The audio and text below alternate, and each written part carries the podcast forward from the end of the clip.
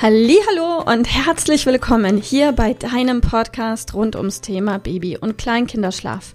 Mit diesem Podcast möchte ich dich und deine Familie dabei unterstützen, Entspannung in eure vielleicht noch angespannte Schlafsituation zu bekommen, sodass Einschlafen und altersentsprechendes Durchschlafen für deine Maus zu einer einfachen und schönen Sache werden kann. Mein Name ist Miriam Ende von Mein Baby Schlaf Coaching. Ich wünsche dir ganz viel Spaß mit dieser Folge.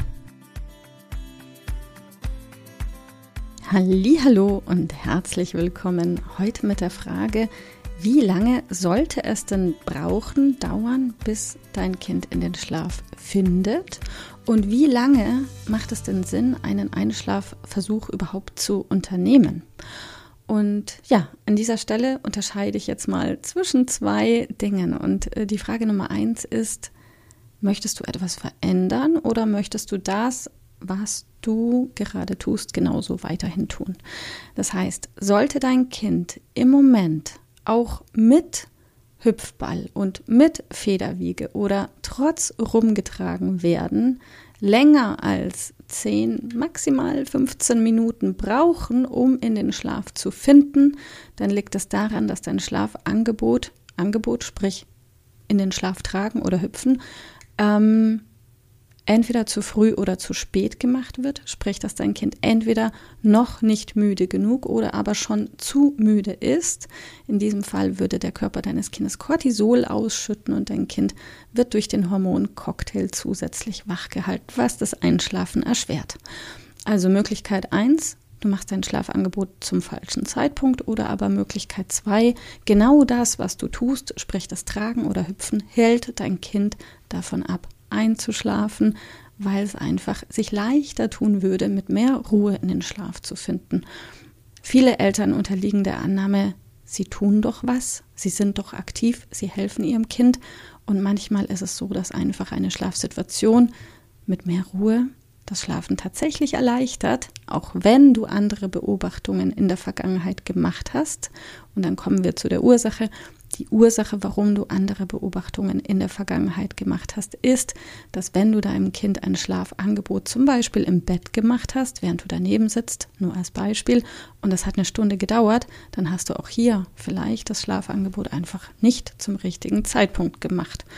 Und dann ist es ganz klar, dass wenn dein Kind noch nicht müde genug oder aber zu müde ist, dass es einfach dauert mit dem Einschlafen.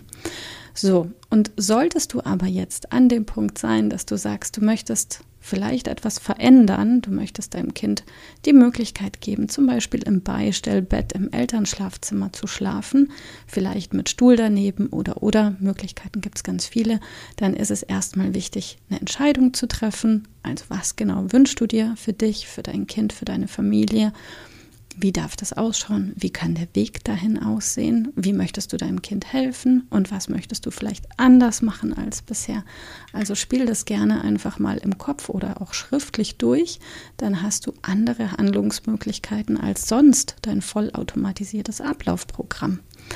Und wenn du dich dann dafür entscheidest, das Schlafangebot eben zum Beispiel im Bett zu machen, Sprich, also ganz entscheidend ist der richtige Zeitpunkt für das Schlafangebot. Und dann aber eben stellt sich die Frage, wie lange mache ich denn das Schlafangebot, bis mein Kind in den Schlaf findet, gerade auch dann, wenn ich etwas Neues umsetzen möchte, weil etwas Neues kann natürlich dazu führen, dass dein Kind erstmal ähm, überrascht ist über diese neue Situation. Und dann vielleicht wird es auch erstmal ein bisschen länger dauern, bis dein Kind einschläft, muss aber gar nicht, aber vielleicht ist das so.